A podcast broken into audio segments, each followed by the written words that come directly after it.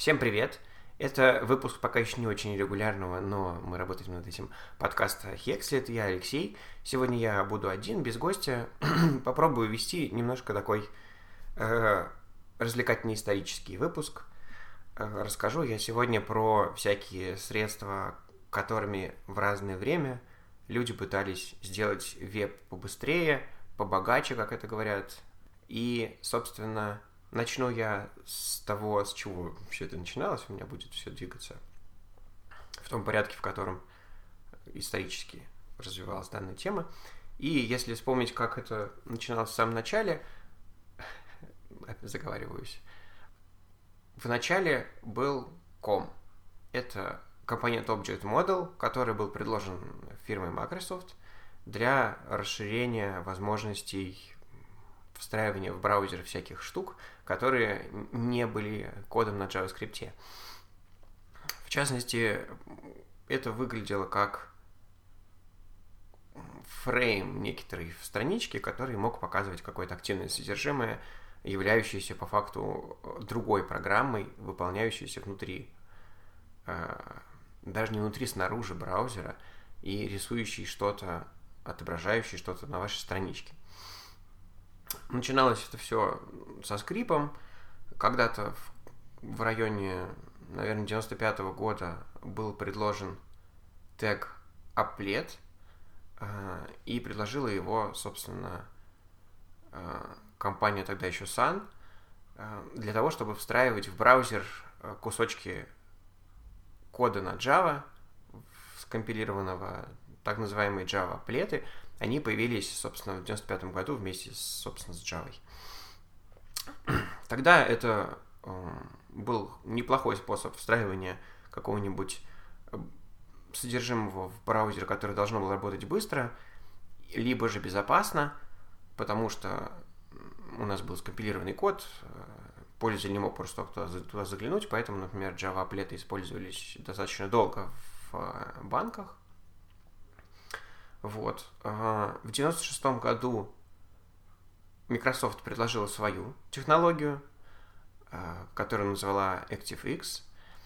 И в то время Microsoft вел такую политику рекламную. Он на каждом шагу говорил, что вот наш ActiveX гораздо лучше, чем Java плеты, э, безопаснее, быстрее, э, на нашей Windows работает очень хорошо, вот вам куча спецификаций, можете встраивать то, можете встраивать все, мы вам показываем, как мы можем встроить э, наш Microsoft Office прямо в браузер, чтобы можно было документы смотреть прямо внутри веб-странички.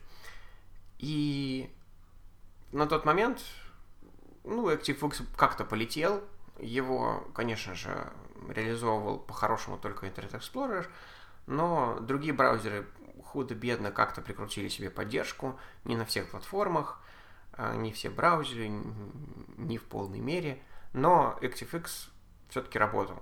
А, не то чтобы он позволял легко войти в эту область, но как минимум а, учреждения, которым очень нужно было делать какие-то операции, связанные с финансовыми транзакциями, с кодированием, декодированием каких-то э, хитрых форматов, просмотрим видео того же самого а, в качестве контента внутри браузера.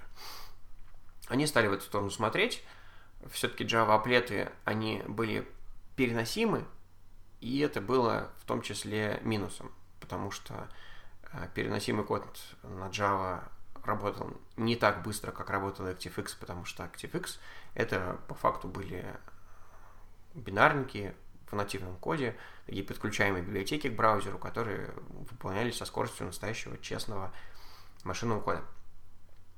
Но Java плеты тоже использовались, потому что можно было написать один раз код, и это работало более-менее под всеми операционками, которые так или иначе реализовывали запуск Java. А, Все это делалось через э, интегрировалось в странички через специальные теги. Э, там во времена выхода одного с другим стандартов HTML. Теги были разные. Был тот самый тег applet, потом был тег embed, а, потом был универсальный тег object, а, который до сих пор жив. Сейчас немножко другого, для другого используется, но тогда как бы object, он был вот про встраивание а, такого активного содержимого в страничку. Тег Embed уже сейчас умер, тег Applet все еще есть, но тоже как бы не рекомендуется. Тег Object, он сейчас новую жизнь получил вместе с HTML5, через него встраивают там а, какие-то вещи. И то, например, опять же, для звука и для видео сейчас есть аудио и видео теги. Но вот одно время Object был в том числе для такого. А, собственно, ActiveX принес еще и первые проблемы, которые до сих пор сейчас есть а, у встраивания нативного кода в браузер. И просто на ActiveX они стали видны, скажем так. Это безопасность. ActiveX запускался в том же процессе, в котором работал браузер, а значит, он имел доступ к файловой системе, в принципе, к другим процессам операционной системы э, под этим же пользователем. И, в общем-то, не сильно много было средств по ограничению возможностей вот этого самого э, ActiveX контроля к тому, что он может делать в операционной системе. Тогда же придумывали в Microsoft и подпись э, каждого бинарника, и даже были черные списки в браузере контролов, которые плохие. Э, мы можем себе представить, как бы это было сейчас, если бы каждый клепал по своему контролу, в браузере бы были очень длинные списки плохих контролов. Но, тем не менее, ActiveX позволял встраивать различные плееры для первых видов медиаконтента, который э, такой уже стриминговый был. Например, э, собственно, Flash, который появился в 96 году и в 2000-м превратился в Flash 5 э, уже компания Макромедия. Изначально он создавал другая компания, но вот Макромедия подхватила Flash. В 2000 году начала его пиарить как новый вид активного контента для веба. А вот Flash, собственно, работал поверх ActiveX. Это был отдельный проигрыватель, специальная виртуальная машина для ActiveScript, ActionScript. Вот, ActionScript вышел тогда же в 2000 году, был представлен. И в какое-то время а, активный веб превратился в веб на флеше. Флешевый рантайм был хорош тем, что он со временем втягивал в себя нативные реализации популярных видов медиаконтента – это, в частности, вот проигрывание звука, проигрывание видео, что немаловажно. И именно поэтому, потому что флешплеер мог эффективно показывать ролики, в том числе видеопоток, мы имеем YouTube, потому что как бы YouTube стал возможным именно благодаря флешу.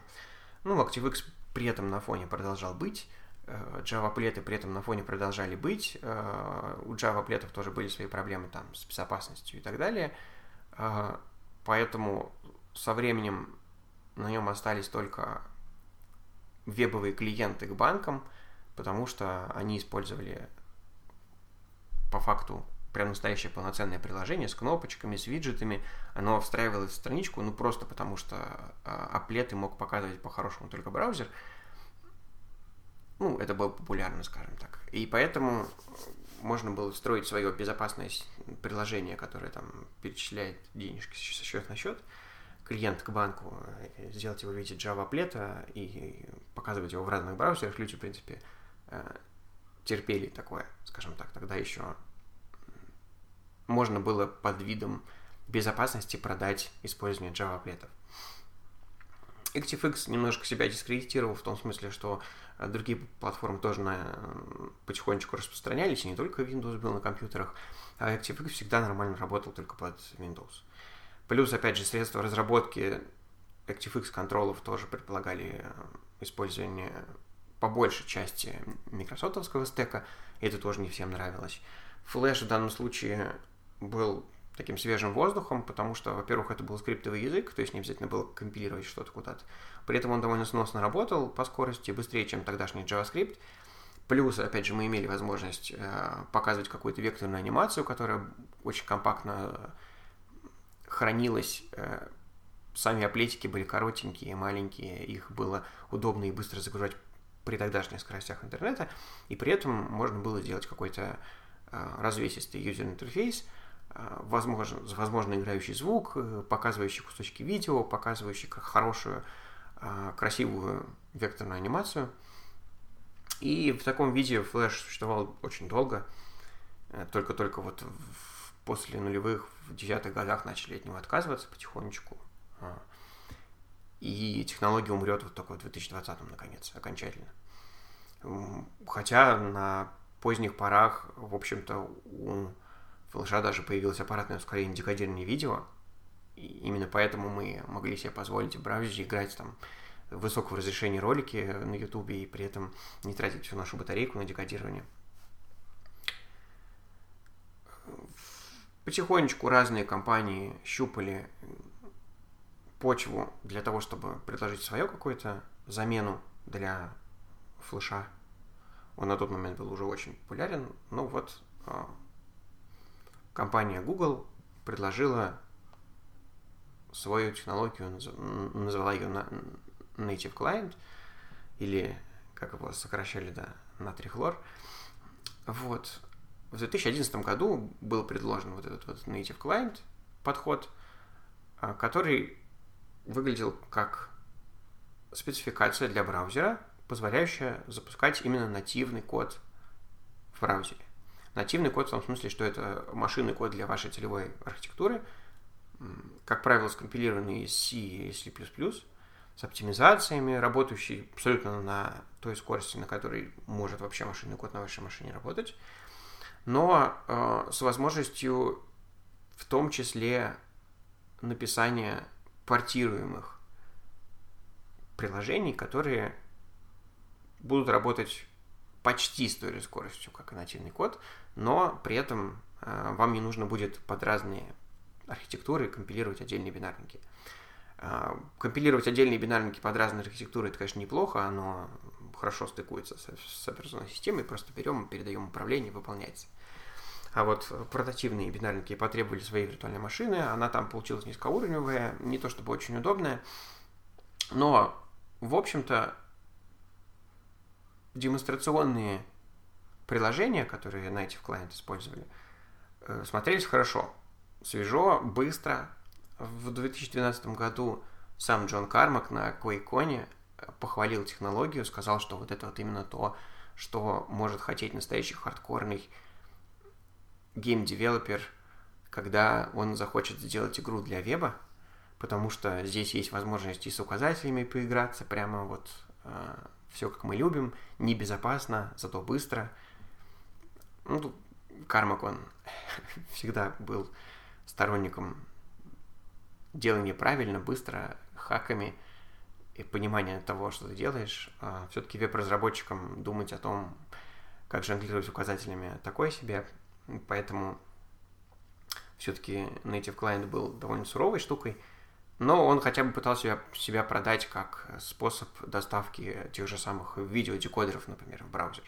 Не то чтобы для того, чтобы делать мигающие кнопки, для этого уже JavaScript годился, а вот э, чтобы делать какие-то сложные вычисления, э, шифрование, вот опять же, кодирование, декодирование видео, возможно, какой-то 3D, с поддержкой OpenGL, потому что WebGL тогда еще не было, но вот Native Client позволял через OpenGL рисовать 3D с аппаратным ускорением. Но, например, Native Client не хотела реализовывать компания Mozilla.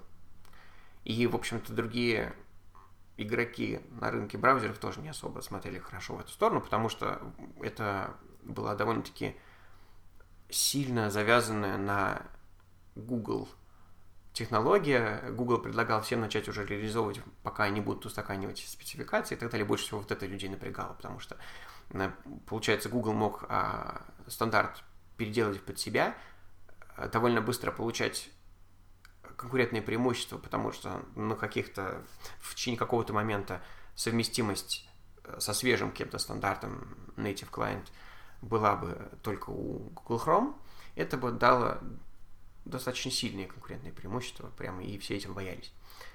И потихонечку в 2013 году был анонсирован ASM.js. ASM.js — это диалект JavaScript со статической типизацией.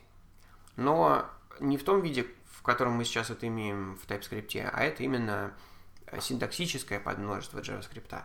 То есть, если мы возьмем какой-нибудь код написанный на ASM.js, это будет абсолютно валидный с точки зрения JavaScript код, и он будет работать даже там, где поддержки ASM.js нет. Что означает поддержка ASM.js? Она позволяет код использовать как статический, статически типизированный, и выполнять его по возможности со скоростью близкой к нативной. Э, было даже продемонстрировано, что, в общем-то, в Firefox на их тогдашнем рантайме JavaScript с поддержкой ASM.js скорость получалась, э, скорость кода на C странслированного в ASM.js получалась ну, примерно в полтора раза, даже меньше, чем в полтора раза медленнее, чем нативный код. Это довольно приличная скорость, если считать, что у нас э, сохраняются все э, средства управления исполнением. То есть у нас есть та же самая песочница, у нас есть защита ресурсов, у нас есть изоляция памяти, и при этом код работает быстро, максимально быстро, насколько это возможно. Э, тогда же был выпущен инструмент mscripten, который был вот э, и есть транслятор э, произвольного кода на C и C++ в ASM.js. Более того, это транслятор кода для LLVM. Я как-нибудь об этом тоже выпуск сделаю. LLVM — это такой низкоуровневый ассемблер для некой виртуальной железки, э, для которого код могут синтезировать самые разные языки сейчас. Это и Rust какой-нибудь может быть, и там Haskell, скажем, тот же самый. А, ну, в том числе C, C++ через Clang. То есть мы получаем некий типа ассемблер, он все еще не привязан к конкретной архитектуре, но при этом он прям настоящий честный ассемблер, то есть это очень низкоуровневый язык.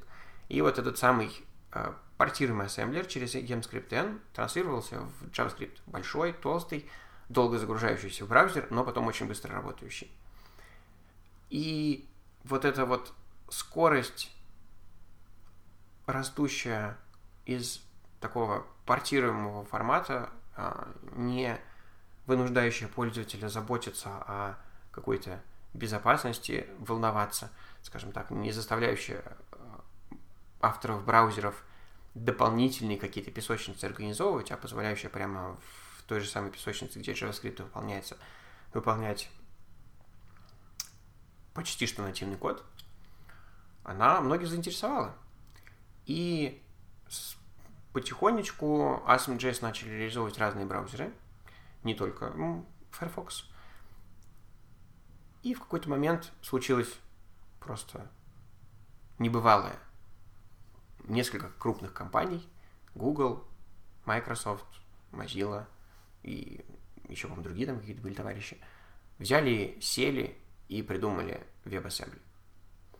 Наконец, единый общий формат вот такого ассемблера подобного языка, который бы позволил иметь портируемый код, выполняющийся в браузере с практически нативной скоростью, с sandboxing ом, с ограничениями по безопасности, но дающий возможность э, всех вот этих вот э, решать все вот эти задачи, которые связаны с сложной обработкой каких-то больших объемов данных, с большой скоростью, желательно с использованием графического ускорителя. И, в общем-то, наконец получилось. И WebAssembly более-менее есть. Сейчас во всех э, существующих браузерах в свежих версиях он поддерживается. Э, что такое WebAssembly? У нас даже про это есть несколько статей в бложике, поэтому я вас направлю их почитать. Ну, а так кратко расскажу. То есть WebAssembly — это ассемблер для виртуальной машины. Виртуальный в том смысле, что это не настоящая железка. Вот, но э, этот ассемблер максимально близок к машинному коду. И на самом деле он очень сильно похож на LLVM ассемблер. Э, единственное, некоторые фичи, которые есть у вас, они именно присущи э, ему и обусловлен тем, что WebAssembly должен был исполняться в браузере. Было понятно, что бинарники будут довольно большие, а пользователю ждать не всегда хочется.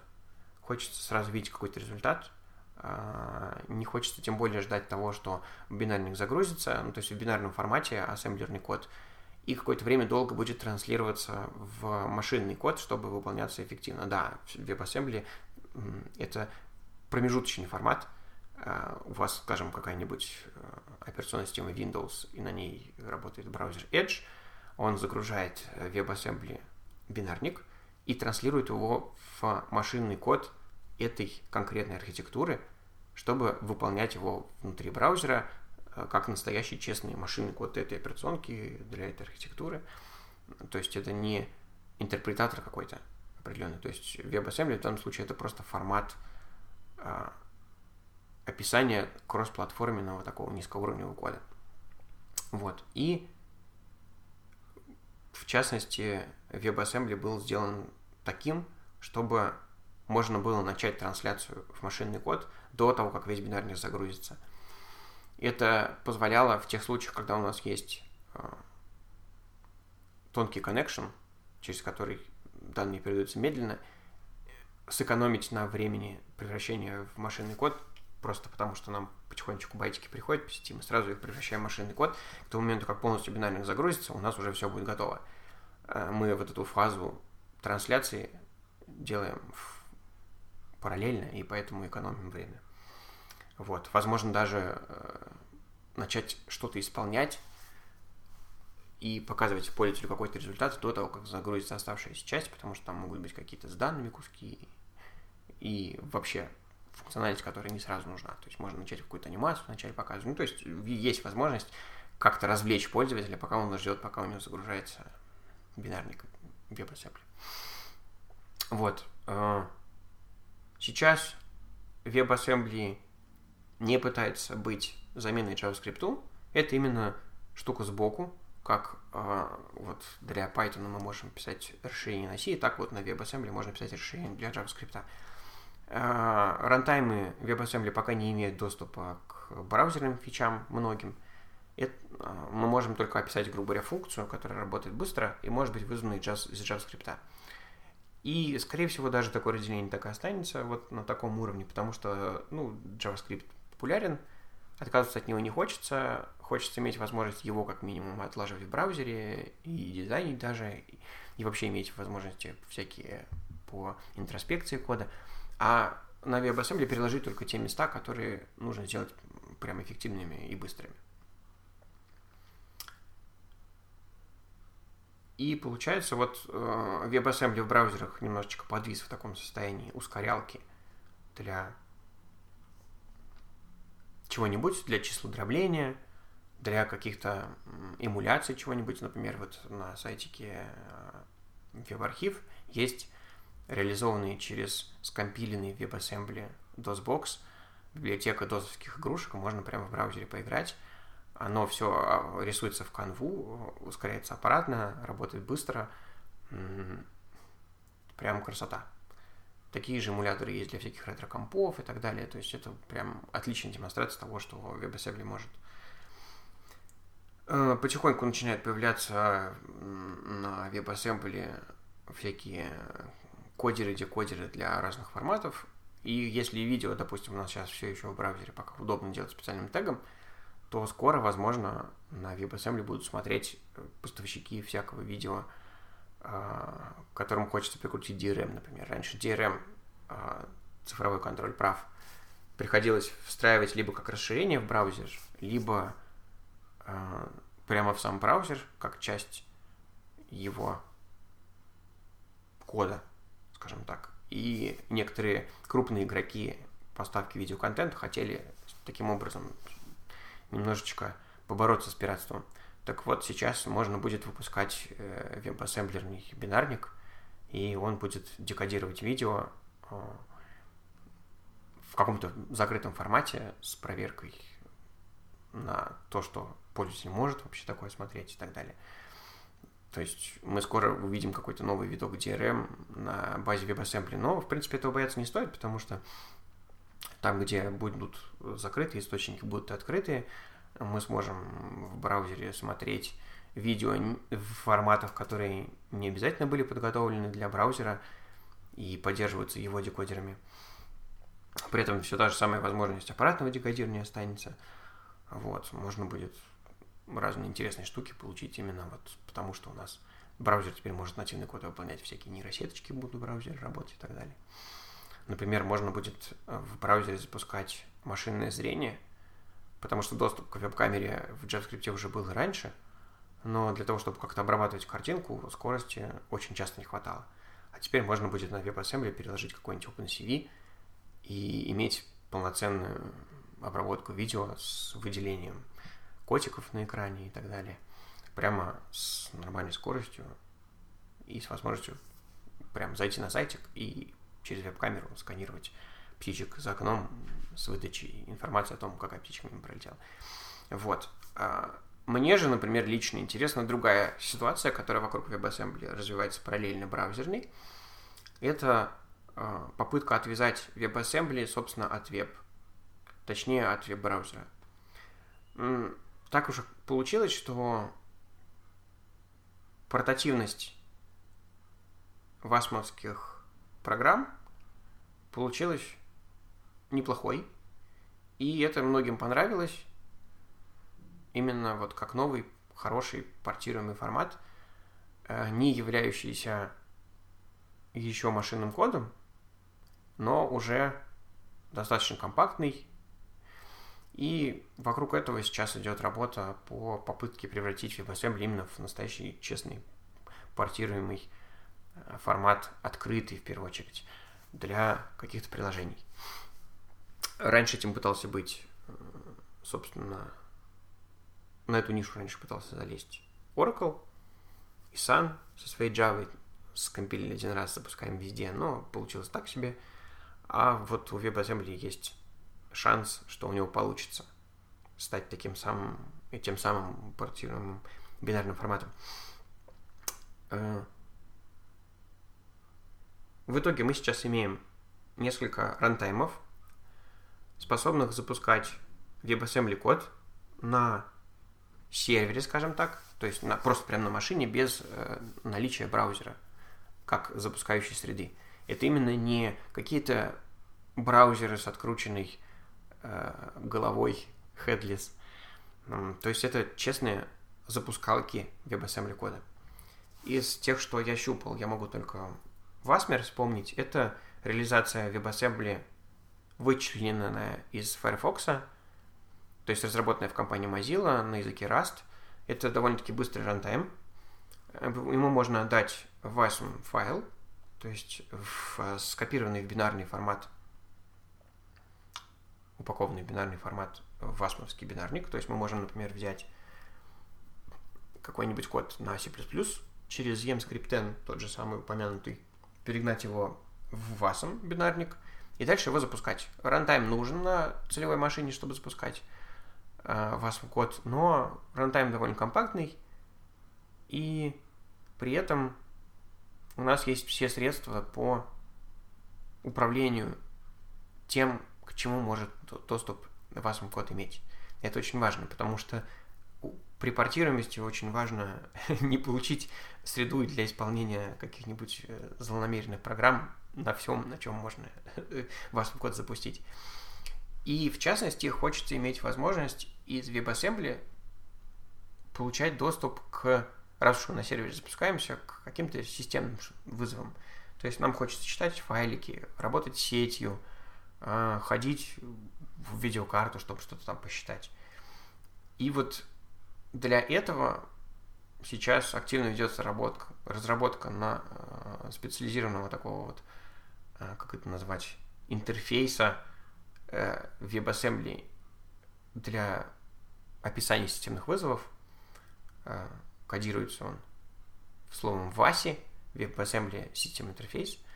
Это попытка создать полный перечень того, куда может потенциально WASM код ходить, и получается рантайм, который может запускать WASM код, и он рантайм WASI совместимый, он может предоставить WebAssembly э, возможность прочитать файлик, записать файлик, открыть сокет, э, закинуть туда байтики, прочитать их и так далее. То есть получить те возможности, которые нативный код имеет на целевой машине, и при этом получить какую-то изоляцию.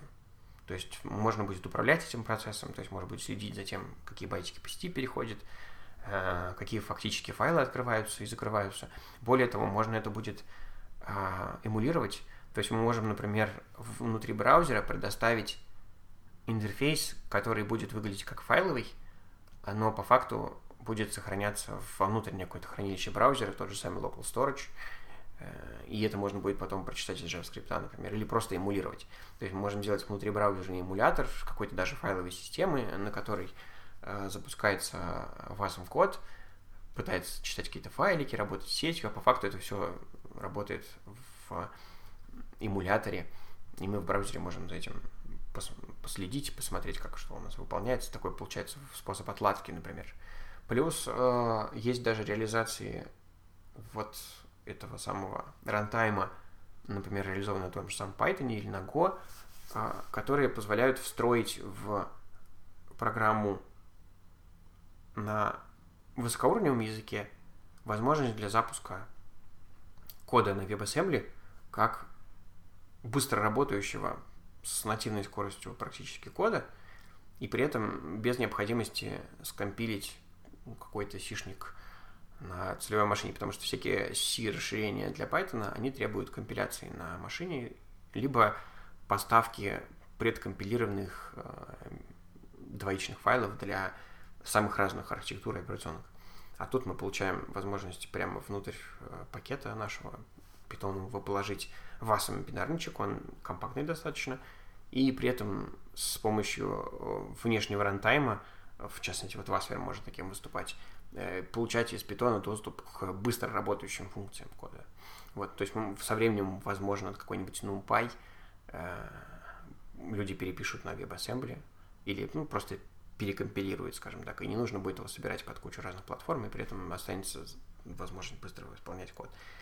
Получается, значит, у нас WebAssembly уже перестал быть чисто веб, а стал просто портативным бинарным форматом, и даже есть рантаймы разные, которые могут запускать, и есть перечень API операционной системы, которые могут быть доступны из WASM кода, и ко всему этому не хватает только возможности как-то явно сказать про WASM бинарник, что вот он хочет ходить в сеть и что он хочет работать с файликом. Это нужно для того, чтобы, например, понять, что мы не можем, в принципе, запускать такой-то бинарник у себя, например, в браузере, потому что он хочет э, входить в видеокарту. Ну, то есть должна быть возможность до запуска понять, что WASM код будет использовать какие-то системные вызовы. И для этого есть тоже наработки. Э, есть такой проект WASCAP. Это WebAssembly Capabilities. То есть попытка придумать стандарт спецификаций некоторые, когда мы к WASM бинарнику рядом прикладываем манифест, который говорит, что вот этот бинарник, он входит в сеть, и читает файлики, например, ну не пишет. И среда исполнения заранее может узнать, что вот ей нужно инициализировать там какие-то подсистемы, и она же может явно ограничивать все остальные возможности эм, бинарника на запуске. Вот. Более того, есть, например, специальные анализаторы, которые позволяют пройтись по вашему коду и проверить, что он соответствует спецификации, это важно. То есть мы до запуска понимаем, что у нас э, WASM код не пытается, например, записать файл, и это лучше гораздо, чем запустить, ограничить запись и получить там упавшую программу в рантайме. Лучше во время компиляции, конечно, такие вещи проверять. Поэтому вот эта движуха вокруг э, формата портируемых бинарников, она прям очень интересная, ну, лично для меня, и мне прям интересно за всем этим следить. Я себе пробовал поставить э, Васмер как рантайм, пробовал написать растовскую программку, запустить, все отлично работает.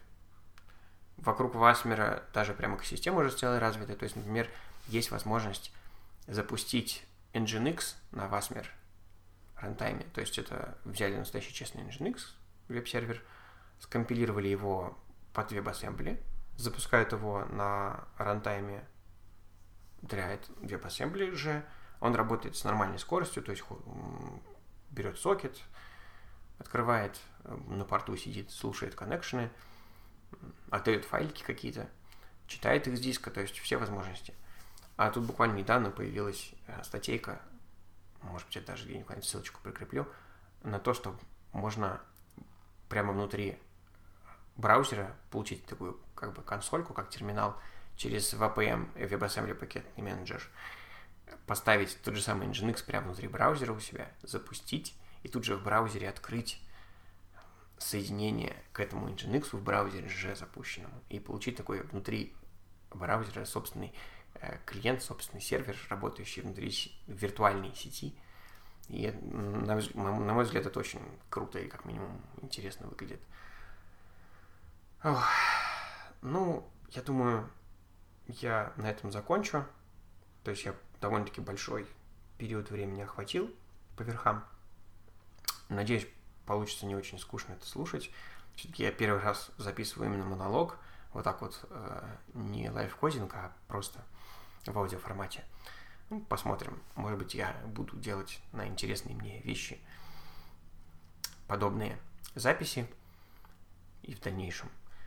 А с вами был я, Алексей, и это подкаст Хекслет. Услышимся.